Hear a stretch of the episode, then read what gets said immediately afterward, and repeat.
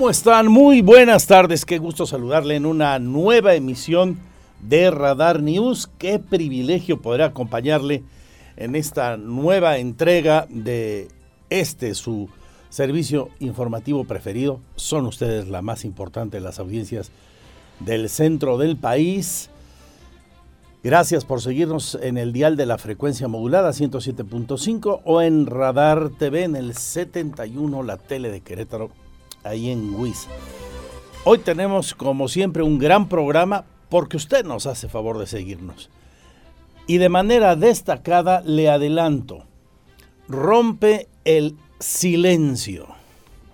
Después de muchos años, prácticamente después de que dejó de ser gobernador en el 2009, no había concedido una entrevista de perfil, una entrevista de fondo me refiero al exgobernador Francisco Garrido Patrón, un hombre muy interesante por su perfil, por lo que dejó en su administración, por lo que pasó después de ella, por cómo se retiró, se hizo a un lado de la política tras dejar el gobierno el último día de septiembre de aquel 2009, por cómo llegó a Querétaro seis años antes de ser presidente municipal, apenas se estaba medio instalando en Querétaro. Y en muy poco tiempo fue dirigente municipal de su partido,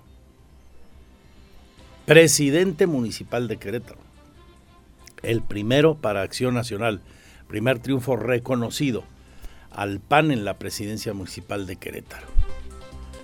Luego fue presidente estatal del PAN después de que dejó la alcaldía, esperó el tiempo que le correspondía y buscó la gubernatura y la obtuvo.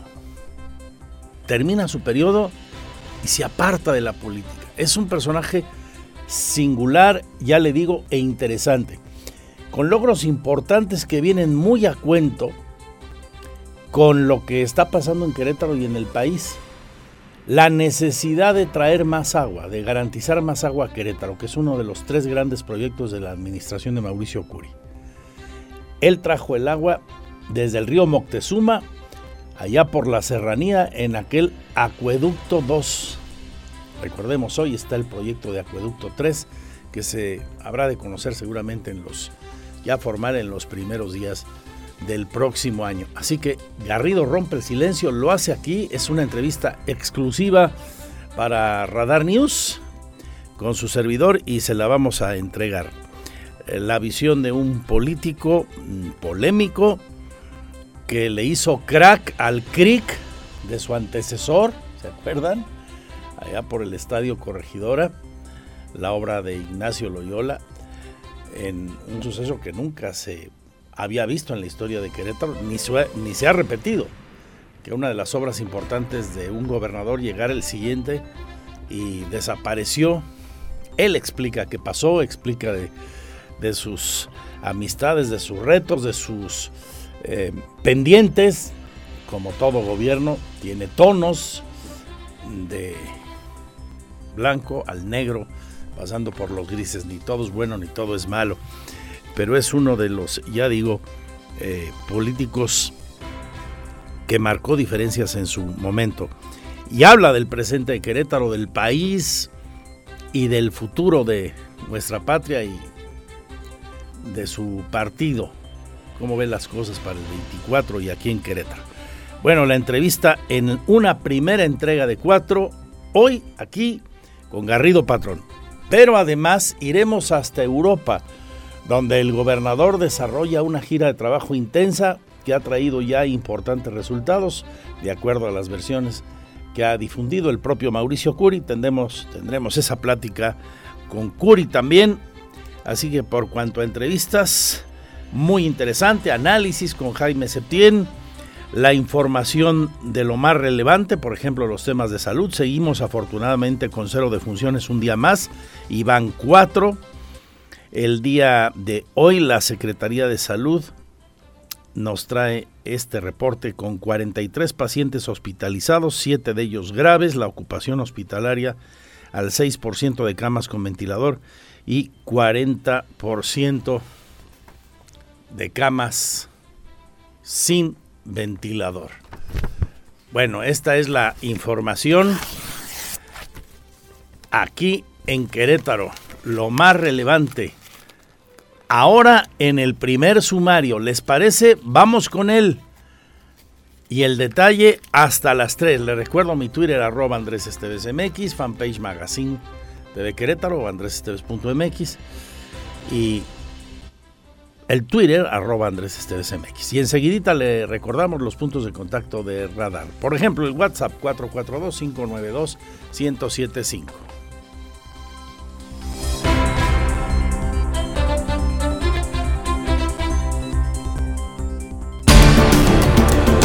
Aquí lo más relevante de la información. Y en la mañanera, una perla más para el anecdotario que quedará del sexenio del presidente López Obrador. Uy, qué miedo. Le responde a los norteamericanos.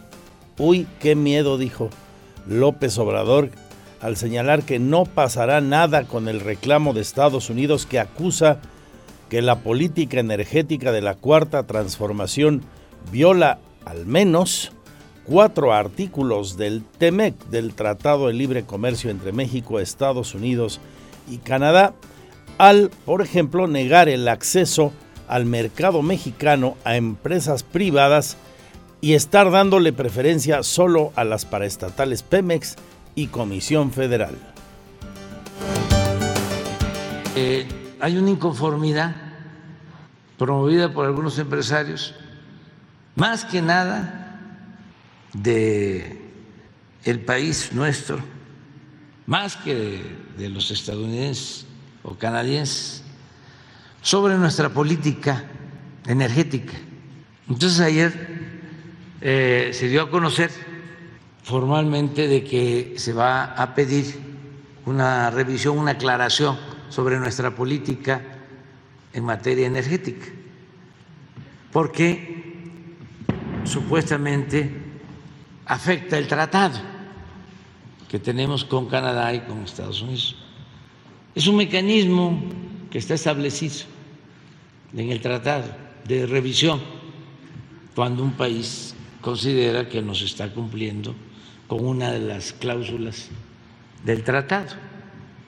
Se ha usado ya, incluso nosotros hemos pedido este, este mecanismo de aclaración. Pero si ustedes ven la información,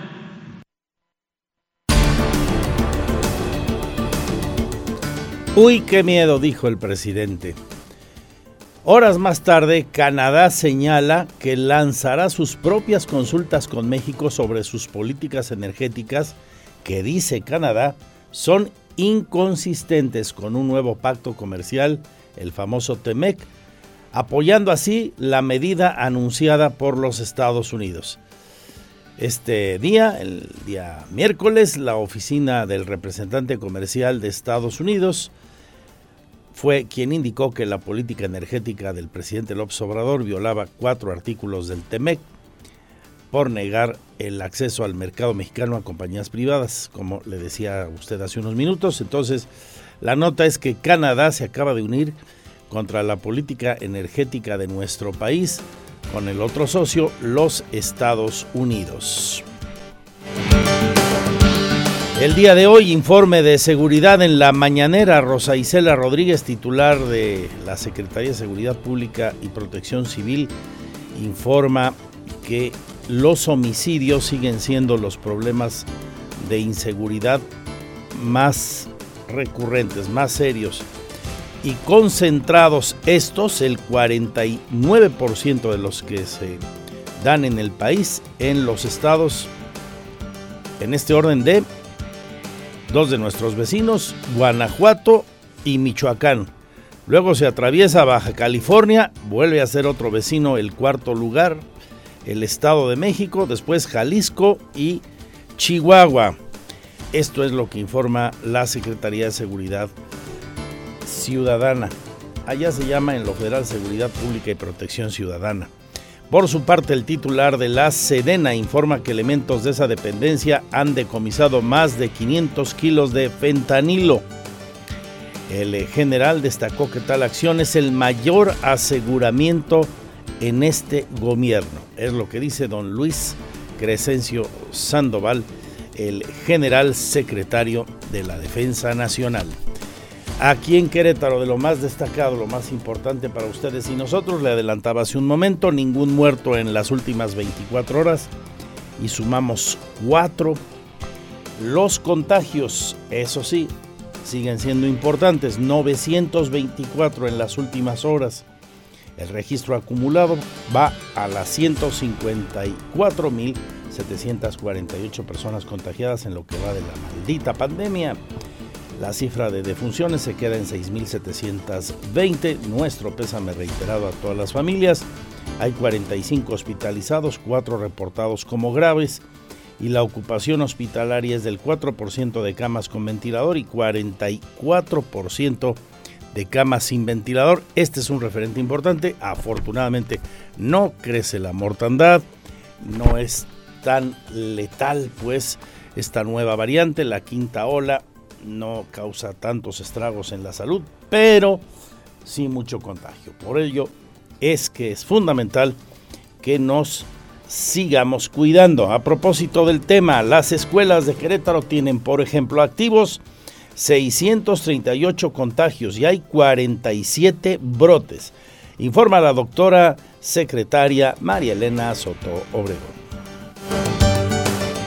No llegaron a, mil personas de la comunidad, hables estudiantes, maestros, eh, personal administrativo, eh, que tuvieron registrados contagios.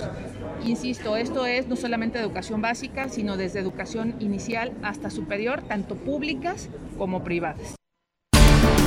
Este es el balance del último ciclo escolar. Así el reporte. En otras cosas, lanzaron hoy el Premio Estatal de la Juventud. Habla Virginia Hernández, la secretaria.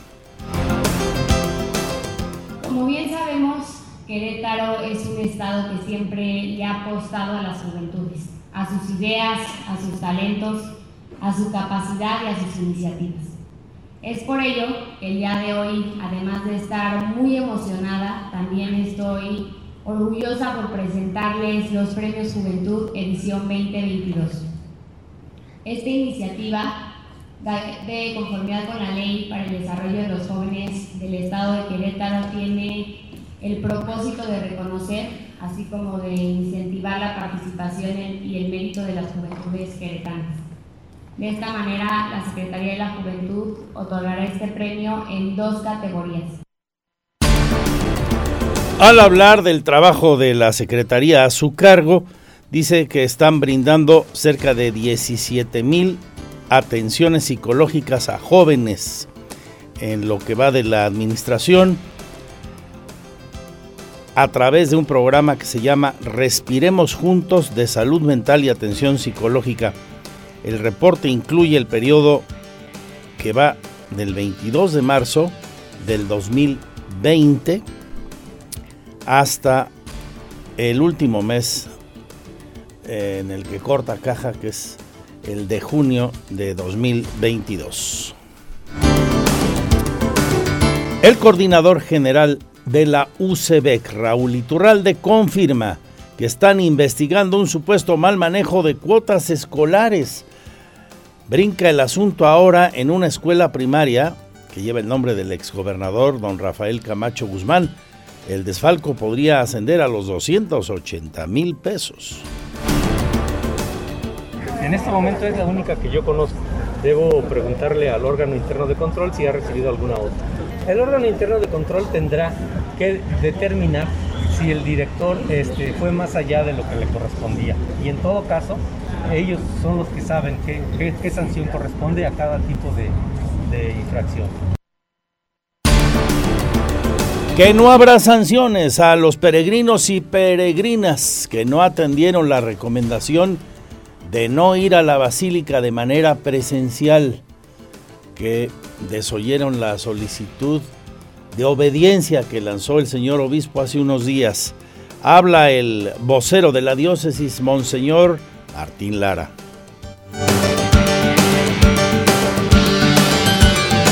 Eso se lo platicaremos de aquí hasta las 3, porque este programa empieza a la 1 y acaba a las 3 y tiene mucho más que compartirle. Por ejemplo, de información municipal. El alcalde Luis Nava en la capital queretana indica que están a la espera de resolver los procesos jurídicos sobre la concesión de parquímetros para así remover la infraestructura de las bahías en coordinación con el INA. Recordemos que el INA hizo algunas observaciones al respecto. En más del municipio, para el periodo vacacional que está en marcha, julio y agosto, esperan una derrama económica superior a los 580 millones de pesos, además de promediar 20 millones por fin de semana con una ocupación hotelera promedio también del 65%, dice la secretaria de Turismo del municipio, Alejandra Iturbe. Eh, eh, pues mira, estamos esperando mantener este 65% de ocupación hotelera o incluso aumentarlo. Eh, por ejemplo, el próximo fin de semana o los próximos fines de semana que ya son vacaciones y que vienen eventos fuertes, sí, empezamos, pensamos tener pues una, una visita al, a los festivales pues de unas 15 mil a 20 mil personas y, y bueno, pues eh, con estos aforos en, fines de semana se, llegan a, derramas económicas pues arriba de los 20 millones de, de pesos. En la información de municipios de aquí nos vamos a San Juan, donde dicen tienen presupuestado que dos empresas internacionales se expandan este año. Se concrete la llegada, pues, de estas Habla Roberto Carlos Cabrera Valencia, el alcalde. Pero sí, efectivamente, ya hay pláticas de proyectos de expansión de algunas inversiones extranjeras, eh, fábricas que están ahí, nos acaban de informar Harada, es inversión japonesa, Hirschvogel alemana, que ya tienen proyectos de expansión y que bueno, todavía no formalmente han arrancado algún trámite. Por lo pronto y estamos esperando la llegada de por lo menos una o dos empresas más, que están los trámites ya realizados, pero eh, muy, muy pronto y algunas otras que se irán formalizando conforme pase el tiempo. Ahora vamos al Marqués, donde dos perritos murieron calcinados y cuatro más fueron rescatados con lesiones. Esto durante un fuerte incendio ocurrido hoy en la colonia La Piedad. Dos vehículos fueron consumidos en su totalidad. Cuatro sufrieron daños materiales.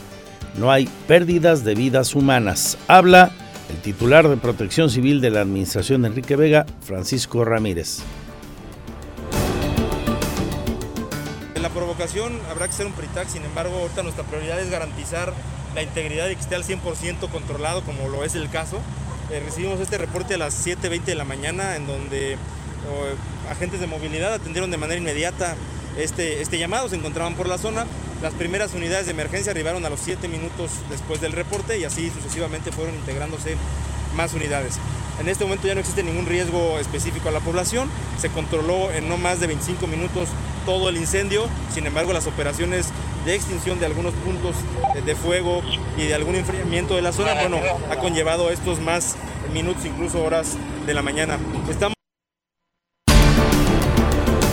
Tendremos la información de cultura, arte, entretenimiento y espectáculos con Michelle Sánchez que sigue supliendo a Oli Lara. Saludos para ambas. Ella de vacaciones, Mitch aquí con ustedes y nosotros. Los deportes con Víctor Monroy abre una jornada más del balompié mexicano con un buen duelo, ¿eh? Chivas León, un buen partido para abrir esta jornada a las 9 con 5 minutos de esta noche. Mañana le tocará jugar al Gallo Blanco. Tendremos la previa con Víctor antes de que el propio Víctor y Roberto Sosa tomen la estafeta para Radar Sports, el más potente programa de la radio deportiva. Los reportes viales en vivo, la información económica y financiera y las entrevistas. Hoy, exclusiva Rompe el silencio después de que dejó de ser gobernador. Primera entrevista de perfil a profundidad con el exgobernador Francisco Garrido Patrón.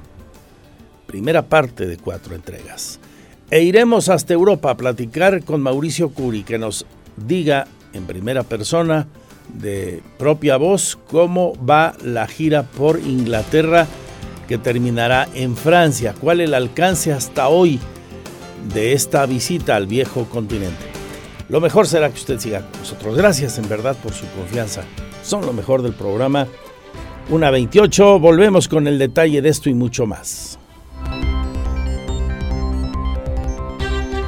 El reporte vial en Radar News, la mayor cobertura. ¿Dónde, dónde hay broncas de tráfico a la una con 37 minutos de esta tarde? Abraham, te saludo con mucho gusto, señor Hernández. Andrés, buenas tardes con gusto. Vamos a encontrar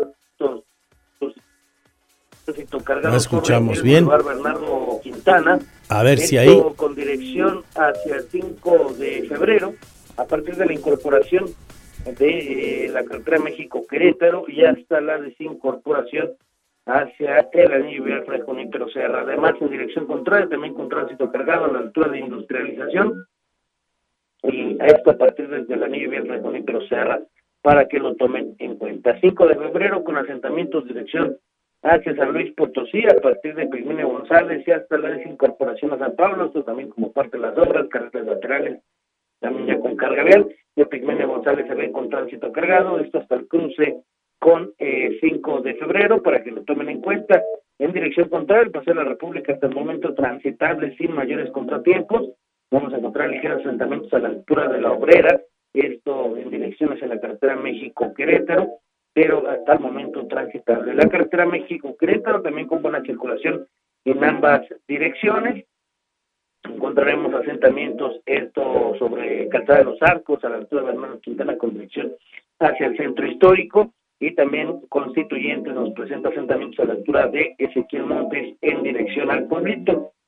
Sobre Zaragoza, con ligera carga vial, el cruce de los semáforos con cinco de febrero y el Paseo Constituyentes hasta el momento con buena circulación sin mayores contratiempos en esta zona. Avenida Revolución con ligera carga vial en ambos sentidos, esto a la altura de Santa Mónica y en la zona norte de la capital queretana también con ligeros asentamientos a la altura de Avenida Las Fuentes, esto sobre Avenida de la Luz, más adelante también ya con ligera carga la cruce de prolongación Bernardo Quintana y Avenida Pirineo nos presenta ligera carga vial la cruce de Paseo Querétaro también eh, con tránsito ligeramente cargado al cruce de los semáforos para incorporarse hacia Pirineos. Así las principales realidades de la capital queretana a esta hora. Gracias, Abraham. Te agradezco la información. Maneje con mucho cuidado. Ya sabe, carga vehicular importante, sobre todo en las laterales de las 5 de febrero, en dirección del seguro y hacia acá, hacia Bernardo Quintana y cerquita de la obrera Vamos preparándonos para modificar nuestros hábitos de traslado. Por lo pronto, mientras está la primera etapa de la obra hidráulica y sanitaria, unos 25 minutos, media hora. Ya que empiecen a tirar puentes, calcúlele el doble. ¿eh? Hay que irnos preparando, viendo por dónde, etcétera. Alternativas y, y el chip de la paciencia será muy importante que lo integremos. Interesante la reflexión semanal. Jaime Septién, del equipo más plural y multidisciplinario en la radio informativa.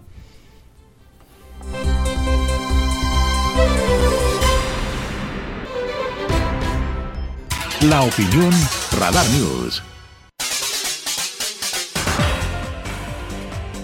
Solo la oración y la adoración pueden reconciliar a Nicaragua y también a México. Los signos de la persecución a la Iglesia de Nicaragua y a todo lo que huela a oposición al presidente de este país, Daniel Ortega Saavedra, son realmente inusitados. Miles de exiliados, cientos de presos políticos y de conciencia, represión y persecución están a la orden del día. El pequeño territorio centroamericano que alguna vez representó la lucha de los pueblos del continente por la libertad, se ha convertido en un pueblo sometido a una fiera dictadura donde ninguna voz diferente a la oficial puede estar segura de que su derecho será respetado. Consciente del poder de la oración que une a los católicos y a todos los hombres y mujeres de buena voluntad, el obispo de Matagalpa, Rolando Álvarez Lagos, quien se ha caracterizado por ser una voz de los sin voz en Nicaragua, ha convocado una cruzada nacional de oración por la iglesia, por los sacerdotes y por el país completo. El prelado nicaragüense, uno de los que ha sufrido en carne propia la persecución del régimen sandinista, tanto en sí mismo como entre sus familiares y entre sus fieles, hizo esta propuesta tras una peregrinación de 12 kilómetros de oración comunitaria al santuario del Divino Niño Jesús, desde la Catedral de Matagalpa el pasado domingo 17 de julio. En nombre de todos mis hermanos sacerdotes de nuestra bendita y amada diócesis de Matagalpa, quiero convocarlos a todos y cada uno de ustedes a una cruzada de oración y adoración por nuestra iglesia, nuestros sacerdotes y nuestra amada Nicaragua, dijo el obispo Álvarez Lagos al término del recorrido. Coincidente con el Evangelio Dominical, el prelado nicaragüense destacó que en medio de las inquietudes y preocupaciones que tenemos todos los nicaragüenses, hemos elegido la mejor parte de por qué volvemos siempre nuestra mirada y nuestro corazón a Jesús, el Señor y a su Madre, la Santísima Virgen María. Una iniciativa que busca reconciliar al pueblo es la que está proponiendo Álvarez Lago, sabedor de que este tipo de iniciativas deben llevar una metodología simple, que el pueblo fiel pueda comprender y valorar, el obispo de Matagalpa dio los pormenores de la Cruzada Nacional que está pidiendo para sanar el corazón de un pueblo profundamente dividido. El obispo Álvarez Lagos pidió que todos los primeros viernes del mes dedicados al Sagrado Corazón de Jesús se haga ayuno durante el día en las fiestas de la Virgen María a las 5.30 de la mañana, cada uno en su hogar o en la parroquia rezará el rosario de la aurora para llegar al rezo de las mil Aves Marías. Las fiestas marianas que quedan por delante durante este año son, por cierto, el 15 de agosto, la Asunción de Nuestra Señora a los cielos, el 22 de agosto en Santa María Reina, 8 de septiembre el nacimiento de la Santísima Virgen María, el 15 de septiembre la festividad de Nuestra Señora de los Dolores, el 24 de septiembre la festividad de Nuestra Señora de la Merced, el 7 de octubre Nuestra Señora del Rosario, el 27 de noviembre Nuestra Señora de la Medalla Milagrosa y el 8 de diciembre en la Inmaculada Concepción de María. En todas estas fiestas unámonos, dijo, a las 5.30 de la mañana, todos en un solo pensar, en un solo sentir y en un solo corazón, rezando el rosario de la aurora, realizando las mil Aves Marías y juntos como pueblo fiel de Dios, que ahora a una sola voz, ayunando todos los primeros viernes del mes, subrayó el obispo Álvarez Lagos. Más adelante el prelado dijo que la plegaria común de conmover las entrañas misericordiosas de nuestro Dios y de la Virgen Santísima y miles de bendiciones veremos y veremos también la gloria de Dios porque la oración, porque la oración, amadísimos hermanos y hermanas, dijo, es la que salvará a Nicaragua. Finalmente, el obispo de Matagalpa enfatizó en su mensaje y propuesta que el pueblo de Nicaragua no debe albergar la más mínima duda de que siempre, después de la oscuridad, viene el amanecer y que siempre, después de caminar por el desierto, siempre llega a la tierra prometida. Y después, después de la crucifixión y la muerte, siempre infaliblemente llega la resurrección.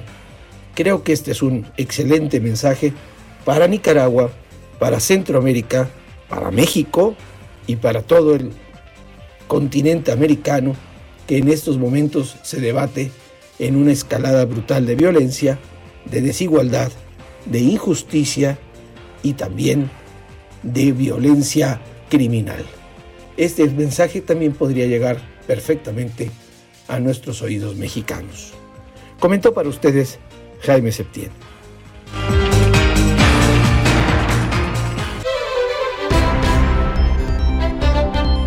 Dos eh, importantes entrevistas hoy le he platicado a usted. Vamos a charlar con el gobernador Mauricio Curi. Está en Europa desarrollando las actividades desde que comenzó la semana en la feria internacional denominada Farnborough International Air Show en las cercanías, en las proximidades de Londres. y próximo a viajar a París. Le agradezco mucho que esté con nosotros aquí en vivo. Eh, gobernador, buenas tardes. Muy buenas tardes, sí, por platicar contigo y aquí, ya llegando a París, te mando un fuerte, fuerte abrazo a ti y a todos. Terminaste hoy eh, con una reunión con la gente de Arnova, Arnova en eh, Londres, ¿verdad? Sí, ya es una empresa española que tiene ya cerca de 400 empleos allá, allá en la ciudad de Querétaro. Habían bajado con la pandemia y ya, ya estoy platicando con ellos, ya nos dijeron que ya llegamos otra vez arriba de lo que tienen incluso antes de, de, pandemia. Pero sí, la verdad es estoy muy contento porque no fue mejor de lo que yo me esperaba, del mejor de los escenarios, fue mucho mejor. Estuvimos viendo una gran cantidad de, empresas que, ya están en Querétaro, como Nova, como ITP, que ya están en Querétaro haciendo lo que yo le llamo la postventa. Tú sabes que yo me considero un vendedor nato, me gusta hacer la preventa, cerrar la venta y hacer la postventa con todas aquellas empresas que ya cerraron en Querétaro y que sigan teniendo la confianza en el Estado y no solamente eso, sino también hace un mes cerca de mes estuvimos en la oficina de Airbus, donde estuvimos proponiendo que la ampliación de, esta gran empresa se hiciera en Querétaro, que estaban pensando en todas partes de América, pudiendo hacer esta, esta ampliación de cerca de 410 millones de pesos. Y el día de ayer, ya con muy buenas noticias, la cerramos ahí con el vicepresidente Logué, cerramos esta, esta venta y esto nos ayuda mucho para los que creciendo en Querétaro. Una que estuvo hermosa, la que ayer cerramos, que es la Tecno, una empresa también aeroespacial, líder aeroespacial. Eh, estuvimos con el CEO, que es un cuate que es de Dallas, se llama Greg. Cerramos ayer cerca de 1.500 empleos a corto plazo. Entonces eso nos dice que la gente sigue, teniendo, sigue creyendo en Querétaro, sigue teniendo la gente en su estado. La otra empresa, y, por ejemplo, ya tiene 1.700 eh, ingenieros allá en el refugio en Querétaro, pues ya va a ser una ampliación se van a 200 esta me encantó porque no solamente la calidad de los empleos, lo que van a hacer, es, es hacer y crear nuevas necesidades que no nos pasan por la mente. Por ejemplo, están viendo un nuevo un nuevo diésel, un nuevo, nuevo combustible para que sea biodegradable, para no lastimar el medio ambiente. Y ese tipo de, situaciones para mí son, más que ser muy optimistas por lo que viene para Querétaro. Creo que son muy buenas noticias de, el hecho de buscar empresas de este tamaño, de este nivel, de los que hace que Querétaro vaya a este nivel. El hecho de venir a este tipo de giras eh, es levantar la mano porque las oportunidades no se pierden, solamente alguien más las toma. No es que sea yo muy presumido, mi estimado Andrés, pero la verdad, la diferencia de otros compañeros de otros estados que viven acá, la verdad, pues digamos, no es el 100% de la tajada de lo que se llevó México, por lo menos el 90% te puedo asegurar, por lo menos hasta el día de hoy de lo que se llevó México como país de esta feria, el 90% viene a Querétaro. Qué, importante. Fíjate que yo comentaba el lunes, eh, cuando daba la noticia de que te invitaron a la inauguración y que otros gobernadores estaban, entre ellos la gobernadora de Chihuahua, que tiene un sector importante aeroespacial, eh, pero está, por ejemplo, Yucatán, que pues, no tiene una gran presencia aún comparada con Querétaro, y representantes de más de siete estados. La lucha por el billete está gruesa, gobernador. Pero eso que es el momento. Estamos saliendo de la pandemia y hay que, hay que ir por, por esto. Aquellos que no están yendo, pues bueno, más para nosotros. Me decía el gobernador mira, y tenía una muy buena relación con él. Me decía, oye, Curi, lo que te sobre, déjame, si no, si no nos sobra nada. Vamos por todo. no vamos a dejar nada porque Querétaro queremos que la gente gane más, queremos que la gente le vaya mejor eso con empleo, con empleo digno, con empleo bien pagado. Y, vamos también al sector académico, Andrés. Me acompañó Enrique Sosa, que es el director de la UNAC.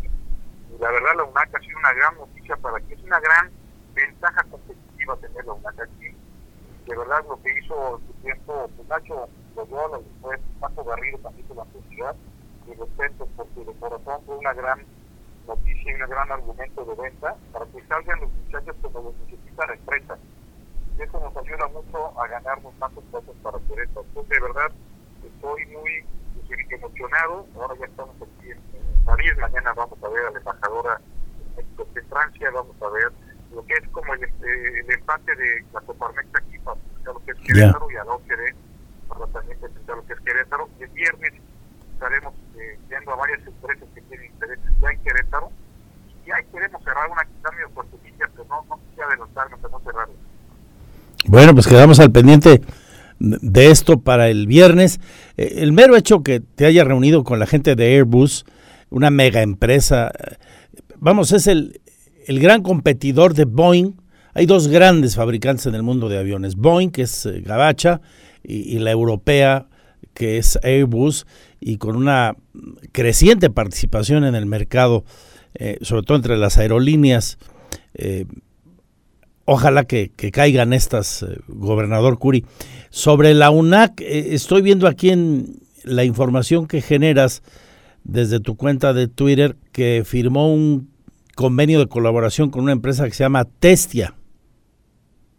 Sí, es un gran, es un gran convenio para que nos ayuden a poder estar sacando tecnología de esta empresa para estar ayudando a la empresa a sacar los nuevos diseños que se ocupan. El tipo de empresa, como tú bien comentas, empresas como Airbus, son empresas que aunque ellos son los que ensamblan, todo lo compran por fuera. Todo el tema de ciudad va por fuera. Por eso tenemos que seguir apostando a autoparques, tema de los coches, el tema aeroespacial, este tipo de situaciones nos da una gran prestigio para Querétaro. Por ejemplo, G, que, también está, haciendo lo que te comentaba de los estos 200 nuevos empleos, están sacando información, eh, diseño totalmente nuevo de, de necesidad que todavía ni nos excedemos. Es decir, el Una necesidad porque decir, la necesidad se creó Querétaro estamos las para Bien, eh, estamos con el gobernador Mauricio Curi. Pues te agradezco mucho eh, esta charla en directo. Sé que tienes una agenda apretada ya en París, a donde acabas de llegar, como nos dices. Para ti casi las nueve de la noche gobernador, y ojalá que caiga la buena esa a la que te refieres del viernes y, pronto sabremos también de otras eh, importantes inversiones aquí, de las cuales ya has perfilado junto con la obra de reconstrucción de la 5 de febrero, el gran proyecto a la seguridad y el acueducto 3, a propósito de lo cual te adelanto, ya vas a estar tú la semana que entra por acá, eh, tenemos una exclusiva, decía yo hoy, hablo con dos grandes entrevistas con el gobernador Curi y el exgobernador eh, Francisco, el exgobernador Francisco Garrido Patrón. Rompió el silencio después de muchos años, no había dado una entrevista desde que fue gobernador de perfil, de fondo, y habla de tu gran proyecto, eh, que es al otro al que me refería, el Acueducto 3. Fue muy interesante conocer de él cómo se construyó Acueducto 2 y, la falta que hace para Querétaro tener cada vez más volúmenes de agua, eh, Mauricio. Oye, Andrés, fíjate que hay que reconocer la Paco. Mira, el 40% del agua que tenemos en Querétaro es gracias al Acueducto 2.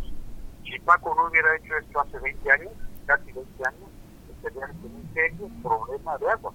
Por eso es importante hacerlo ahorita para poder llegarle para mí, Paco, Bueno, pues al rato la, la escuchamos. Saludos y que te vaya bien en París. hoy les hoy les ayudó un poquito el clima, ¿no? Dejó de hacer esos calores de, de apocalipsis de los últimos días que ha roto los termómetros en, en Inglaterra, en Francia, en Portugal, en España. Hoy ya mejorcito, pero ayer en Londres y ayer era la locura, era literal, como no están acostumbrados, casi no había acondicionado, fue la locura del calor ayer y ayer. Bien, el cambio climático que está entre nosotros y, y por eso es importante tener estrategias en materia de energía, de medio ambiente para contener este cambio climático del que algunos todavía dudan especialmente las grandes potencias como los gabachos que no le entran a la reducción de los contaminantes, gobernador. Si, mira, si no le creen que se vayan a Londres ayer, no, cosas tan espantosas. Por eso, Querétaro, lo que estamos haciendo es premiar a los que están haciendo apoyo a la sustentabilidad y, por supuesto, castigar a los que no. Gracias, gobernador. Buenas tardes, buenas noches para ti. Buenas noches, Gracias. Mauricio Curi González.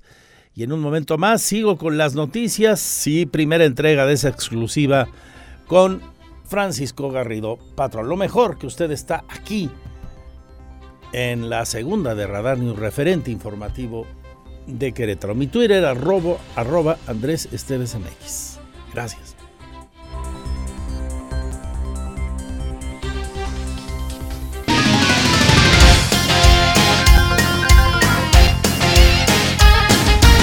Dos de la tarde con siete minutos. Pirru.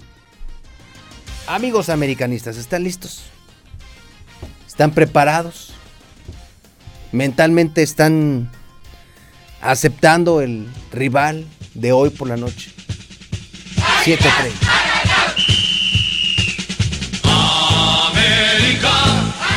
Las millonarias Águilas del América. Las millonarias de acá. De acá, de México, de América. Las fuertes, las poderosas. Pues se van a enfrentar a un verdadero grande, a un verdadero millonario. Hoy a las 7:30 el Manchester City enfrenta a las Águilas del América. ¿Sabes cuánto valen las Águilas del América, Pirro? Que son de los equipos grandes de no solo de México, del continente. Las Águilas valen 73 millones de dólares. Y van a enfrentar a un equipo de Manchester City que vale 1.533 millones de dólares. Uno de los no tan caros, ¿eh? Haaland, por ejemplo, que vale 153. Alcanzará para comprar dos Américas con un solo jugador. Pero, por ejemplo, Kevin De Bruyne vale 87 millones. O sea, compras a las águilas y te, te quedan 10 milloncitos para reforzarlo. Hoy a las 7:30, el Manchester City dirigido por Pep Guardiola, que por cierto, a Pep ahí se le cruzaron los cables. Se ve que por supuesto no, no, no tienen el radar al fútbol mexicano. No está tan, tan compenetrado, tan metido. Y no tendría, además, no tendría Pep Guardiola por qué estar al tanto de, del fútbol mexicano. Le preguntaron, oye, Pep, ¿qué opinas de enfrentar uno de los más grandes, uno de los más importantes de México y de América? Y esta fue la respuesta de Pep Guardiola, aunque los halagó, pero se le fue la onda y pensó que estaba hablando de las Chivas. Escuche usted al técnico del Manchester City, Pep Guardiola.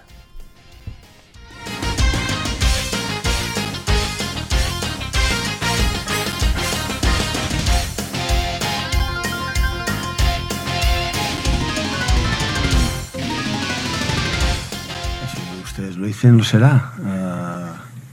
Uh, no lo sé. Uh, sé que tiene una historia detrás. La suerte que estuve a hacer un clausura aquí en México y descubrí que América es especial por jugar todos los juegos mexicanos. En, siempre han tenido, yo creo tengo una muy admiración por el fútbol mexicano cuando estuve aquí, la influencia de, de, de, muchos entrenadores que han pasado y son dinámicos, juegan bien, vimos el partido último contra Chelsea están evidentemente muy más, mucho más avanzados que nosotros, estamos muy en retraso con ellos, pero estará bien competir con ellos, que nadie se haga daño y, y que vayamos avanzando en la preparación. Es un objetivo que tenemos.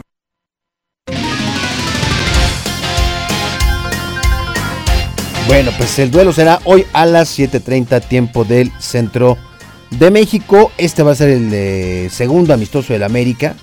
Ya enfrentaron al Chelsea el sábado pasado perdieron 2-1 y el próximo 26 de julio van a jugar ante el Real Madrid. Oiga, y ya que hablamos de equipos mexicanos que van a enfrentar a equipos europeos, el Barcelona, con quien por cierto va a jugar los Pumas el próximo 7 de agosto, comenzaron su pretemporada. Jugaron contra uno de los más importantes de la MLS, el Inter de Miami y los destrozaron. Seis goles por cero en su primer partido del Tour de pretemporada en los Estados Unidos. Los Blaugranas no tuvieron rival y evidenciaron la brutal diferencia entre el nivel que hay entre uno de los mejores del mundo y la MLS. Los siguientes compromisos en este Tour de Barcelona serán ante el Real Madrid el próximo 23 de julio, ante la Juve el 26, ante el New York Red Bulls el 30 y la pretemporada la terminarán el 7 de agosto cuando reciban a los Pumas en el Camp Nou. El día de hoy estará arrancando la jornada número 4 del fútbol mexicano. Las Chivas Rayadas del Guadalajara estarán recibiendo en el estadio Akron a los Esmeraldas de León. Unas Chivas que están ya comenzando a sentir presión porque las cosas simplemente no les están saliendo. Hoy el equipo que dirige Ricardo Cadena, que se encuentra en la posición número 15, suma solamente dos puntos, producto de dos empates, mientras que los Esmeraldas de León ya ganaron uno, empataron dos, tienen cinco puntos y bueno, pues tienen incluso una mejor producción de goles, seis goles a favor contra pues un golecito que ha hecho apenas el equipo de las Chivas. En más información, bueno, este partido, nada más para decirle, eh, la hora será hoy a las 9 de la noche con 5 minutos tiempo del centro de México. Y bueno, pues ya nada más en eh, noticia que está generando por ahí, por supuesto, el interés, el Real Oviedo anunció de manera oficial la incorporación de Marcelo Flores a sus filas. El conjunto de la Segunda División de España, que ya suma dos mexicanos en su plantilla, llegó a un acuerdo con el Arsenal para la contratación del futbolista de 18 años de edad. Todo estaba perfilado para que Marcelo Flores realizara la pretemporada con el primer equipo del Arsenal que comanda Mikel Arteta, situación por la que no fue considerado por Luis Pérez para el premundial de la CONCACAF, sin embargo, el estratega español lo dejó fuera de la convocatoria para el tour por Estados Unidos y ahora el juvenil llega a las filas del el Real Oviedo. Bueno, pues ahí está la información. Hoy a las 3 de la tarde, Roberto Sosa Calderón y un servidor le esperamos en Radar Sports para platicar, por supuesto, de la actualidad del ámbito de los deportes. Gracias, buenas tardes. Mi nombre es Víctor Monroy, Lina Salinas y Olé.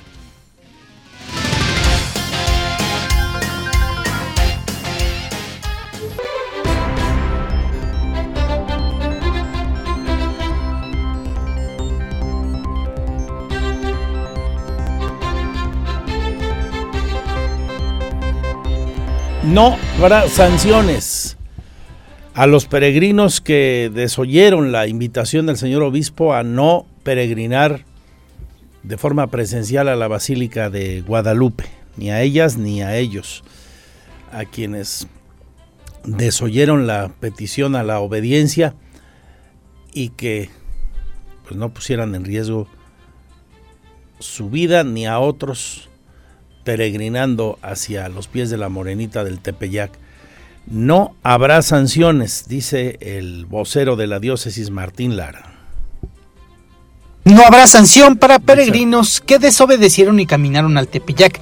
El vocero de la diócesis de Querétaro, Monseñor Martín Lara Becerril, señaló que los peregrinos decidieron ir bajo su propio riesgo y las direcciones de los decanatos no realizarán represalia alguna. Estos hermanos han tomado la iniciativa bajo su su propio riesgo de emprender la, peregrinación, eh, cosa que es muy respetable.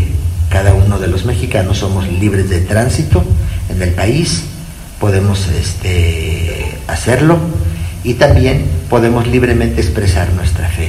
Ellos han querido expresarla de esa manera y muy respetable pues su decisión. El también vicario general de la diócesis de Querétaro confía que lleguen con bien a la basílica los 200 peregrinos que caminan rumbo al Tepeyac y señaló que los sacerdotes en las localidades donde descansan les han brindado asistencia. Sin embargo, al ser una peregrinación no oficial, no se les ha brindado acompañamiento espiritual. Informó también que el domingo 24 de julio estarán arribando a la Basílica de Guadalupe en vehículos y autobuses cerca de 5.000 peregrinas y peregrinos ciclistas para la celebración eucarística a las 12 del día que presidirá el obispo de Querétaro Fidencio López Plaza. Para Grupo Radar, Iván González.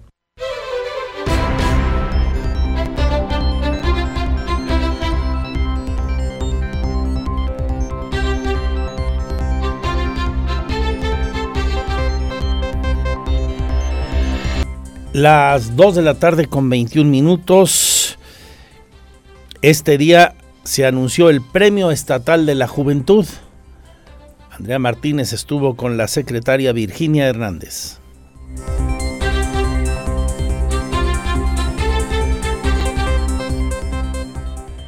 La Secretaría de la Juventud Estatal anunció el Premio Estatal de la Juventud 2022, para el cual se espera la participación y el registro de al menos 150 jóvenes en edades de 12 a 29 años de edad.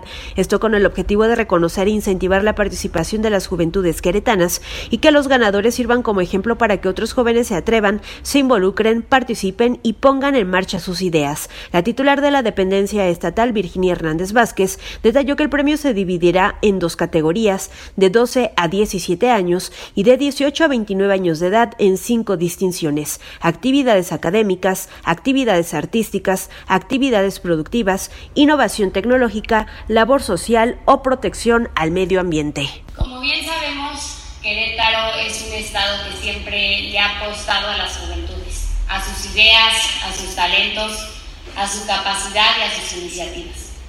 Es por ello que el día de hoy, además de estar muy emocionada, también estoy orgullosa por presentarles los Premios Juventud Edición 2022.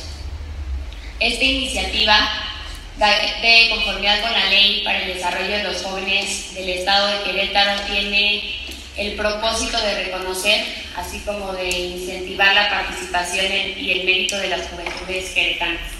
Hernández Vázquez reveló que este año el premio para el primer lugar de cada distinción será de 30 mil pesos, para lo cual se destinará una bolsa total de 300 mil pesos. Sin embargo, también se premiarán a los de la edición 2021, para lo cual se destinará adicionalmente una bolsa de 200 mil pesos. La convocatoria ya está abierta y concluye el próximo 29 de julio y los interesados pueden registrarse en la página de la Secretaría, sejuve.querétaro.gov.mx o incluso se puede postular a alguien más. La titular de la Secretaría de la Juventud Estatal recalcó que la ceremonia de premiación que será encabezada por el gobernador del estado, Mauricio Curi González, se realizará el próximo 12 de agosto en el marco del Día Internacional de la Juventud.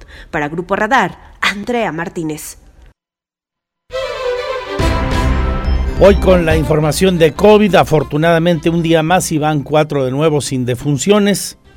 Se queda la cifra en 6.720 personas muertas. Nuestro pésame a las familias eso sí, con otra cantidad importante de nuevos contagios, 924, para alcanzar un acumulado de 154.748 casos. No crece la ocupación hospitalaria, 4% de camas con ventilador, 44% ocupadas de camas sin ventilador. Hay 45 personas hospitalizadas en este momento, cuatro de ellas se reportan graves. Y hoy la Secretaría de Educación entregó el balance de lo que fue el COVID al cierre del ciclo escolar 2021-2022.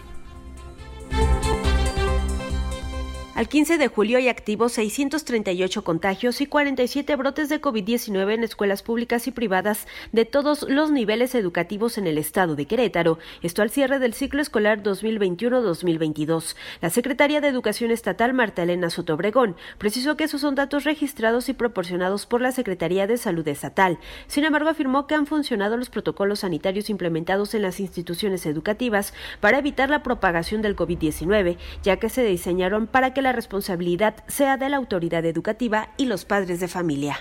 No, llegaron a, mil personas de la comunidad, hables estudiantes, maestros, eh, personal administrativo, eh, que tuvieron registrados contagios. Insisto, esto es no solamente educación básica, sino desde educación inicial hasta superior, tanto públicas como privadas. Soto Obregón destacó que durante todo este ciclo escolar se dio cuenta de que la escuela no implicó un espacio de contagio de COVID-19 en el estado de Querétaro, lo cual se demostró a partir de las cifras que se observaron y debido a que solo una escuela de nivel media superior ubicada en el municipio de Querétaro cerró por contagios. Ante la quinta ola de la pandemia, la titular de la Secretaría de Educación Estatal hizo un llamado a los estudiantes, docentes y personal administrativo a cuidarse en cualquier espacio durante este periodo vacacional para que se lleve de la mejor manera el próximo regreso a clases presenciales el 29 de agosto. Para Grupo Radar, Andrea Martínez. Gracias, Andrea. Cambiamos de asunto, pero seguimos con la educación y contigo, Tocaya, porque hoy se revela de un nuevo presunto fraude con los dineros de las famosas a asociaciones y o comités de padres de familia, algo que suele por desgracia ser muy recurrente cuando acaba un ciclo escolar que esto se descubra o antes en el inicio de los nuevos ciclos. Hacía mucho, eso sí, bastante tiempo que no se revelaba un presunto desvío de tanto dinero, 280 mil pesos. Habla la UCEBEC del asunto órgano interno de control de la UCEBEC investiga un supuesto mal manejo de cuotas escolares que ascienden a 280 mil pesos en la escuela primaria Rafael Camacho Guzmán, queja que fue presentada por madres de familia de dicha institución y quienes acusan al director de la escuela y a la presidenta del Comité de Padres de Familia. El titular de la dependencia, Raúl Iturralde Olvera, precisó que será el propio órgano interno de control que depende de la Secretaría de la Contraloría del Estado el que determine si se aplica o no una sanción. En este momento es la única que yo conozco. Debo preguntarle al órgano interno de control si ha recibido alguna otra. El órgano interno de control tendrá que determinar si el director este, fue más allá de lo que le correspondía. Y en todo caso, ellos son los que saben qué, sanción corresponde a cada tipo de infracción. Iturralde Olvera aclaró que las asociaciones de padres de familia son autónomas, se constituyen entre ellos y además su vida interna se regula por un reglamento nacional. Por ello sostuvo que un director no puede participar en la organización ni en la vida interna de una asociación de padres de familia, solo tener comunicación con ellos para orientarlos sobre cómo aplicar los recursos ante las necesidades fundamentales que tiene cada escuela. También el coordinador general de los CEBEC reiteró que no se debe condicionar la inscripción de los alumnos con el pago o no de cuotas escolares. Por el caso mencionado también las madres de familia interpusieron una denuncia ante la Fiscalía General del Estado en contra de quien resulte responsable y para que se investigue el destino de los recursos. Para Grupo Radar, Andrea Martínez. Bueno, pues a ver qué pasa con este asunto. Son las 2 de la tarde con 28 minutos. Esta es una nueva emisión de Radar News y lo mejor que usted nos hace el favor de acompañarnos, quédese hasta las 3, se pone bueno el programa, enseguida rompe el silencio Francisco Garrido Patrón, después de dejar la gubernatura, este singular personaje de la política queretana, el primer presidente municipal del PAN, segundo gobernador panista, que tras una meteórica carrera política de repente se hizo a un lado. Habla del ayer, del hoy y del mañana de Querétaro, de su partido, de él, de los queretanos. Sin desperdicio. Primera entrega de esta charla, una exclusiva más de Radar News. Ustedes y nosotros enseguida. La pausa y vuelvo con el exgobernador.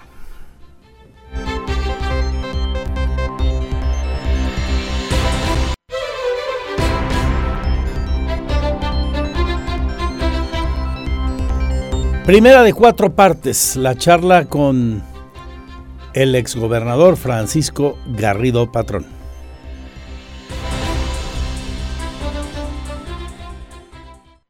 La entrevista Radar News. ¿Qué tal? ¿Cómo están? Muy buenas tardes. Le agradezco que esté con nosotros o en cualquier momento en nuestras redes sociales. Estamos en Grupo Radar soy Andrés Esteves y mucho agradezco al exgobernador de Querétaro, Francisco Garrido Patrón, que nos reciba en su hogar. Muchas gracias, Paco, ¿cómo estás? Andrés, muy bien, muchas, muchas gracias por estar aquí y muchas gracias al público que nos está escuchando y viendo. Te ves muy bien a tus 68 años. ¿Qué has hecho desde que dejaste la gubernatura del estado, Paco? Bueno, eh, me veo bien, pero también tuve algunos achaques, porque mm, tuve un problema de desgaste de las caderas, de las dos, y tuve que ser intervenido quirúrgicamente. Y sí quedé muy bien, pero sí tuve, digamos, ese pequeño achuchón. Mm, me duró un buen tiempo. Pero bueno, eso ya salió adelante y pues me dedico, ya no estoy en la política desde el año, desde hace 13 años que terminó el gobierno me dedico a mis asuntos particulares, eh, estoy tratando de regresar a la pintura, hago ejercicio eh, con cierta regularidad y pues leo también mucho. En eso ocupas tu tiempo, tus negocios y, y tus hobbies. Cuando eras gobernador, sin fin de ocasiones tuve la oportunidad de entrevistarte y en alguna charla de perfil eh, recuerdo tus aficiones de entonces. El box. Sí, cómo no. Todavía sigo ¿Sigues practicando. practicando? Sigo practicando, claro, sin, sin sparring, ¿no? Nada más con los aparatos. Y sigo, estoy nadando bastante también, porque el doctor que me operó las caderas me recomendó ese tipo de ejercicios. ¿Te gustaban los aviones? ¿Tenías un simulador? Mm, No, no, fíjate que no. ¿Un simulador de aviones? ¿No, no te gustaba mucho No. el tema de la aviación? No. Entiendo algo del tema de la aviación, particularmente cuando lo de Bombardier. Sí. Pero entiendo, digamos, eh, qué tipo de aviones ah, fabrica Bombardier, etcétera, pero no, no, nunca tuve un simulador. Y, y la pintura, que sí la practicaste Sí, sí, con la mucha constancia. la practiqué desde los 28 o 30 años y luego la dejé durante el tiempo de la política y estoy intentando retomarla en, un, en temas eh, distintos a los que pintaba y en una técnica no de tipo figurativo, sino más bien abstracta. Un hombre que fue presidente municipal, el primer presidente municipal del PAN al que se le reconoce su victoria, segundo gobernador del PAN en el estado, con una carrera política muy fuerte, pero en muy poco tiempo. Sí. En, en 15, 16 años construiste una carrera política meteórica. Sí. Desde la dirigencia municipal del PAN. ¿Cómo es que de repente lo deja todo? Bueno, eh, cuando terminó el gobierno del Estado, 2009. En el año 2009, mm, yo pensaba continuar una carrera, pero como embajador. Eh, Felipe Calderón, a la sazón era el presidente de la República, y hablé en alguna ocasión con él, me dijo, fíjate que eso no te lo puedo ofrecer en este momento. Pero me ofreció otras cosas, entre ellas la Dirección General del ISTE. Pero como ya estaba prácticamente por fenecer el sexenio, pues a lo que me iba yo a dedicar era básicamente a la entrega-recepción. Y había la fama de que la maestra del Baster Gordillo y Yunes habían estado interviniendo mucho en el ISTE y que había manejos eh, no muy claros. Entonces entrar al ISTE eh, básicamente para la entrega-recepción cuando no sabes exactamente qué es lo que había pasado antes, me parecía muy peligroso. Y de hecho la persona que pusieron en lugar de tu servidor, después lo inhabilitaron 20 años por haber firmado una serie de documentos que no sabía qué cosa eran. Me salvé, dijiste. Sí, me iban a dar la rifa del tigre, pero afortunadamente me salvé. Se especuló mucho entonces que también Calderón te había hablado de la Procuraduría General de la República, hoy Pues, Fiscalía. Sí, hoy la fiscalía. Eso me habló Calderón cuando iba a ser presidente. Pero yo tenía ya tres años en el gobierno del Estado y había muchísimas eh, obras por, por concluir y decidí seguir con la responsabilidad de gobernador y no meterme en este, en este asunto de la fiscalía, que además es muy complejo, ¿no? Total llega 2009 y dices, ¿ya no? ¿Por Ya qué? llegó 2009, ¿Por dije, qué? ya no, porque eh, por un lugar, a mí, por un lado a mí me gustan los puestos ejecutivos. Ya no tenía yo ninguna opción de ser ejecutivo en el Estado, ya había sido gobernador y había sido alcalde. La única posibilidad era en el gobierno federal. Pero como te digo, lo que me ofreció eh, Felipe Calderón no me pareció a mí muy interesante y por lo tanto dejé la política. Y la parte, digamos, legislativa, que es la que hizo Marcela como diputada dos veces y senadora, este, pues le quedó muy bien a ella, ¿no? Ella siguió, digamos, la carrera política que había iniciado conmigo. Francisco Garrido Patrón decide ausentarse también de la política, no solo es no participar de ella, eh, atiendes quizá a la regla no escrita de que el gobernador que deja el cargo no aparece en uno o dos años, pero tú realmente no has vuelto a aparecer ni en el gobierno de Calzada, que fue quien te siguió, ni después cuando regresa el PAN, y además regresa con alguien al que tú impulsaste mucho su carrera política. Sí, Pancho Domínguez. A Pancho Domínguez. Sí. No se te ve en eventos públicos, no, no se te ve en el corrillo de la política. Tú formaste un grupo político. De aquel gobierno salieron figuras tan importantes como Pancho Domínguez, eh, un candidato a la presidencia de la República, Sí, Ricardo, Anaya. y otros más. Llama mucho la atención ese alejamiento total, incluso cuando el PAN regresa al gobierno. Y no sé, tu grupo político se desarticula. eh, Manuel González Valle no gana la gubernatura y otros nombres más que, que formaste como el grupo de Garrido. Sí, así es. El grupo político que yo formé, después tomó cada quien su derrotero. Eh, era un grupo eh, que estaba, digamos, compacto alrededor de mi persona, pero que tenían sus diferencias entre ellos, diferencias notorias, ¿no? Entre Ricardo Anaya y Alfredo Botello, en fin. Entonces, eh, cada quien toma su derrotero y pues ocupó eh, Ricardo Anaya pues un espacio importante. No sé si regresará a la política o no. En este momento pues está eh, retirado, ¿no? Botello sí es senador de la República y otros más como Pancho Domínguez pues están en este momento pues un poco en la banca, ¿no? ¿No te gustaría regresar? ¿No te ves? ¿No te eh, llega la cosquillita de repente de, a ver, ¿por qué no vuelvo a empezar a construir, a tejer en política y a No, influir en la política local? No tengo ningún objetivo eh, político. O sea, no quiero ser presidente de la República, por ejemplo. No quiero ser senador porque a mí la cuestión legislativa no, no me llama mucho la atención. Entonces, al no tener un objetivo eh, político claro, como sí lo tenía cuando quise ser alcalde y después gobernador, eh, pues no me interesa regresar a la política porque no tengo para qué. Ni te gustaría impulsar a nadie. Pues en este momento ya no tengo, digamos, un capital político muy importante, porque ya tiene 13 años que dejé esto, y entonces impulsar a gente eh, sería, digamos, eh, un poquito presumir de algo que no, que no puedo hacer. Hay que ubicarnos en el 1995, 1996, 97, que llegas a la presidencia municipal para entender aquel momento de Querétaro y cómo se hacía política en Querétaro. Vamos a una pausa y regresamos con Sí, esto, ¿te no. parece? Me parece muy bien. Porque siempre estamos cerca de ti. Síguenos en nuestras redes sociales. En Facebook, Radar News Querétaro.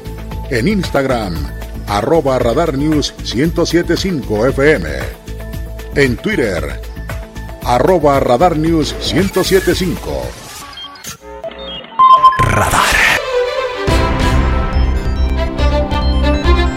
Gracias por seguir con nosotros. Próximo miércoles, segunda parte de cuatro de la entrevista con Francisco Garrido Patrón, esta exclusiva para Radar News con ustedes y nosotros. En esa segunda parte, como decíamos antes de ir a la pausa, con eh, Garrido Patrón profundizamos ampliamente en la política, en la grilla, el CRIC que hizo crack, su relación con Ignacio Loyola, con el resto de los panistas, con el grupo duro, cómo llegó al gobierno, cómo llegó al poder, por qué se apartó del mismo. Bien interesante, lo mejor será que usted nos siga aquí en Radar News. Próximo miércoles, segunda entrega. La del estribo acaba de anunciar Morena a sus aspirantes a la gubernatura del vecino Estado de México. Siempre interesante. Muchos le llaman el termómetro electoral de cara a las siguientes presidenciales. Yo tengo mis dudas al respecto, pero no deja de dar un pulso interesante el Estado de México. Digo que no lo creo tan rigurosamente, porque mire, el PRI ya perdió dos veces la presidencia de la República, entonces con candidatos panistas, y una más con Morena. Van, tres presidencias de la República que pierde el PRI y nunca ha perdido el Estado de México. Entonces eso de que el termómetro es muy fiel, no exactamente, ¿verdad? Pero sí, sí da luces, ni duda cabe. Bueno, el caso es que Delfina Gómez, acaban de anunciar, arrasó en la encuesta de reconocimiento para definir candidatura de Morena al Estado de México. El senador Higinio Martínez también tuvo una cantidad importante de reconocimientos, así que entre ellos dos, y además integran a Xochitl Zagal, a Hilda Ramírez Mota en este sondeo, a Luis Fernando Vilchis y a Hugo de la Rosa. Serían los seis preaspirantes a la gubernatura del Estado de México. Con amplia diferencia ganó la encuesta Delfina Gómez, ¿eh? la secretaria de Educación aún. Uno, Delfina Gómez, así quedaron Horacio Duarte, Higinio Martínez, Luis Fernando Vilchis, Xochitl Zagal e Hilda Ramírez.